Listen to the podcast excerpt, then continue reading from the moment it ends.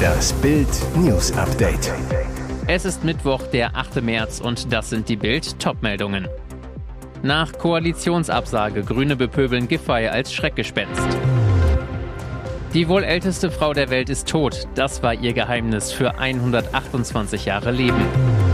Von Kamera ertappt, Englands Star zeigt öffentlich seinen Penis. Sind die Grünen nach ihrer Koalitionspleite von allen guten Geistern verlassen? Wenn wir die Tür zur SPD wieder aufmachen, sollte da nicht das Schreckgespenst Franziska Giffey dahinter stehen, pöbelte Grünen-Fraktionschef Werner Graf jetzt bei Radio 1.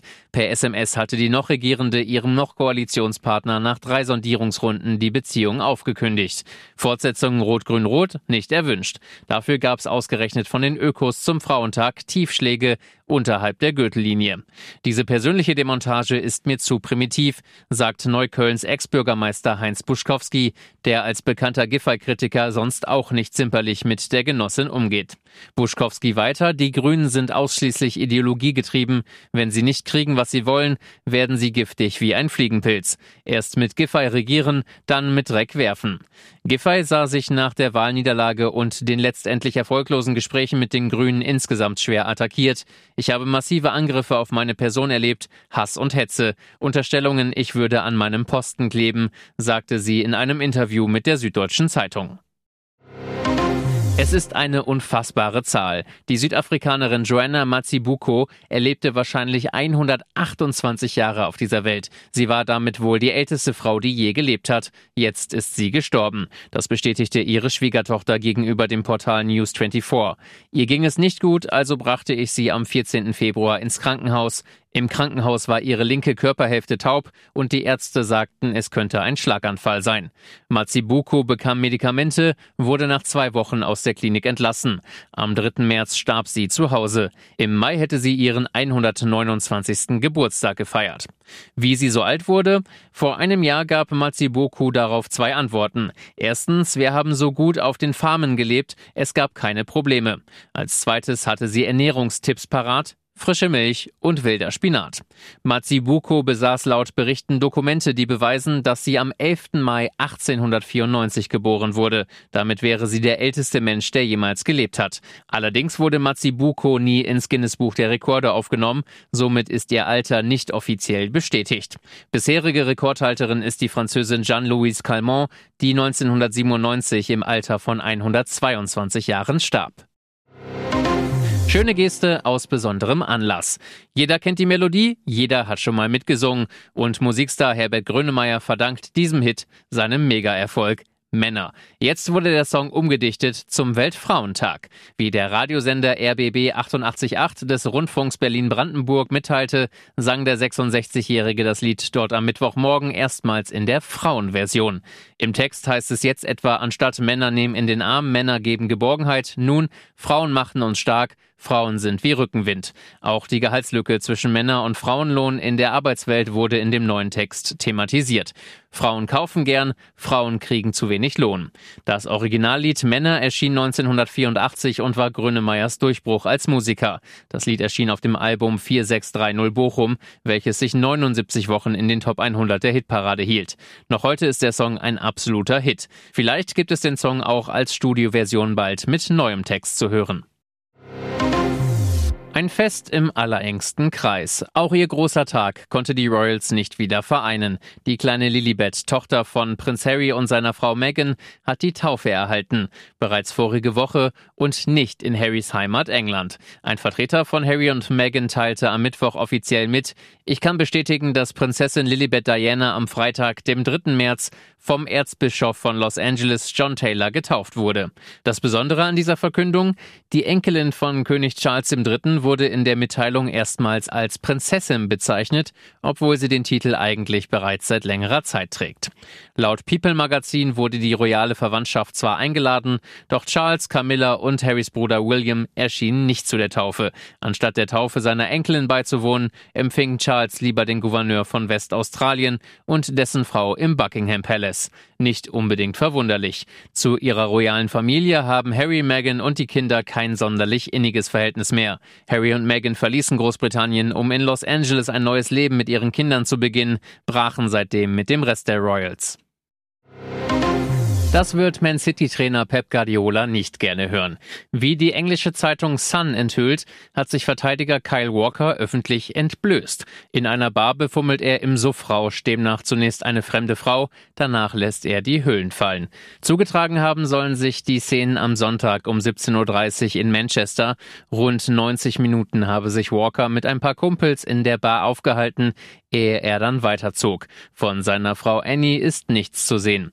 Wie die Aufnahmen der Sun zeigen, quatscht Walker zunächst Leute an, betätschelt später immer wieder eine Frau. Laut der Zeitung sollen sie sich kennen. Auf dem Video ist auch zu sehen, wie der Vater von vier Kindern der Frau an die Brüste fasst und mit ihr knutscht. Dann zieht er auf einmal die Hose aus. Die Frau in seiner Gruppe kreischt und zeigt auf ihn, während er mit einem Freund lacht. Minuten später tut es der Man City-Verteidiger abseits des Geschehens erneut. Danach geht er zu einem Pulk Leute hinüber, um ihnen die Hand zu schütteln und Hallo zu sagen. Walker drohen laut der Sun nun rechtliche Konsequenzen. Selbst wenn er behaupten würde, es sei nur ein Scherz unter Freunden gewesen, könnte er wegen der Entblößung verhört werden. Im Falle einer Verurteilung droht sogar eine maximal zweijährige Haftstrafe. Und jetzt weitere wichtige Meldungen des Tages vom Bild Newsdesk. Hat Mr. Dominikanische Republik einem Deutschen die große Liebe vorgegaukelt, um sich zu bereichern? Oder ist er Opfer eines rachsüchtigen Mannes? Ruddy Battista sitzt seit über acht Monaten in U-Haft in der Münchner JVA Stadelheim. Ein BMW-Angestellter behauptet, dass Battista ihm rund 250.000 Euro abgenommen habe. Die Staatsanwaltschaft München I ermittelt wegen Betrugs in vier Fällen. Einer der Tatvorwürfe Love Scamming, zu Deutsch Liebesbetrug. Die Handschellen klickten im Juni 2022, als Battista nach Spanien einreiste und seine Mutter in Madrid besuchen wollte. Von dort wurde er nach München überstellt. Dabei war der 29-Jährige gerade auf dem Zenit seiner Karriere. Jetzt spricht ein langjähriger Freund Battistas mit Bild. Ruddys Leben ist zerstört. Angeblich hatte sich der BMW-Angestellte in den schönen Dominikaner verliebt, ihm eine hohe Geldsumme überwiesen als Investment für das Start-up von Battista. Der Freund? Ich glaube, der Mann hat es nicht vertragen, dass er von Ruddy abgewiesen wurde. Battista, der Recht und Wirtschaftswissenschaften studiert, hatte große Träume. Im Januar 2022 gewann er den Schönheitswettbewerb Mr. Supranacional in der Dominikanischen Republik. Im April soll der Prozess gegen das Model beginnen. Ihr hört das Bild News Update mit weiteren Meldungen des Tages. Nach acht Vorstellungen an vier Tagen hatten die Kinobetreiber Andreas Simon und Timo Simon die Nase voll. Vater und Sohn setzten den Film Creed 3 ab. Grund? Jugendliche Besucher randalierten bei dem Film in den Seelen und Fluren. Sie warfen Popcorn, Soßen und Getränke durch die Gegend. Timo wurde von einem Besucher sogar angegriffen. So ein rücksichtsloses, respektloses und asoziales Verhalten habe ich in 30 Jahren, in denen ich Kino mache, noch nie erlebt, sagte Andreas Simon, der Kinos in Homburg und Neunkirchen hat. Auslöser für die Tumulte im Eden Cinnehaus ist vermutlich eine TikTok-Challenge, denn die Krawalle gibt's in ganz Deutschland und nur beim Boxerfilm Creed 3, der auf Sylvester Stallones Rocky-Reihe aufbaut. In manchen Städten gab es sogar Polizeieinsätze. Timo Simon, wir haben das Internet zwar mal gecheckt und mit Kollegen gesprochen, einen direkten Aufruf haben wir nicht gefunden, nur Videos der Ausschreitungen. Warum bei dem Film? Wir haben keine Erklärung. Hier ist das Bild News Update. Und das ist heute auch noch hörenswert. US-Sicherheitsbehörden schlagen Alarm. Containerbrücken aus chinesischer Produktion könnten in Häfen sensible Daten sammeln, unter anderem über Militärgüter. Das berichtet das Wall Street Journal. Hersteller der Kräne, das chinesische Staatsunternehmen ZPMC. Die Kräne seien im Prinzip Trojaner, so US-Sicherheitskreise. Auch im Hamburger Hafen sind Containerbrücken von ZPMC im Einsatz. Der FDP-Abgeordnete Frank Müller-Rosentritt warnt in Bild, wenn US-Behörden vor Spionagegefahren durch Anlagen von ZPMC warnen, sollten wir dies sehr ernst nehmen. Die mögliche Beteiligung der staatlichen chinesischen Reederei Costco an einem Terminal des Hamburger Hafens hatte zuletzt 2022 eine bundesweite Debatte über die Sicherheit deutscher Infrastruktur ausgelöst. Die neue Spionagewarnung aus Washington erfolgt vor dem Hintergrund anhaltender Spannungen zwischen den USA und China, die ebenfalls auf einer Spionageaffäre beruhen. Tagelang beschäftigte ein chinesischer Spionageballon die US-Politik. Nico Lange, der ehemalige Leiter des Leitungsstabs im Bundesverteidigungsministerium, warnt, China ist in der Spionage und Wirtschaftsspionage auch in Deutschland sehr aktiv, sagt er zu Bild. Um der Spionagegefahr zu begegnen, bedarf es einer besseren Sicherheitsvorsorge. Immerhin, die Bundesregierung plant mittlerweile, Mobilfunkbetreibern zu verbieten, bestimmte Elektronikartikel der chinesischen Hersteller Huawei und ZTE in ihren 5G-Netzen zu verbauen. Dort, wo diese Teile schon verbaut wurden, sollen sie ausgebaut werden. Ihr hört das Bild News Update. Cooks Taxifahrer packt aus. Strecken, Bunker und Sexbezahlung. Berlin. Der Handel mit Kokain ist gefährlich, streng verboten und hochprofitabel. Dealer, die mit Polizei oder Presse sprechen, werden bedroht.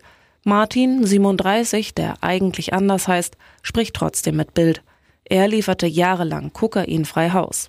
Erstmals erzählt er öffentlich, wie das Geschäft läuft. Er sagt, ich war circa zwei Jahre als Kokaindealer unterwegs, um auch meinen Kokainkonsum zu finanzieren.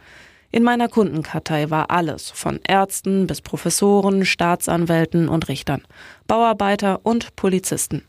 Ich habe um die 25 bis 30 Euro pro Eppendorf-Kapsüle verdient. Ich habe mehr verdienen können, weil ich das Kokain mit Milchzucker gestreckt habe.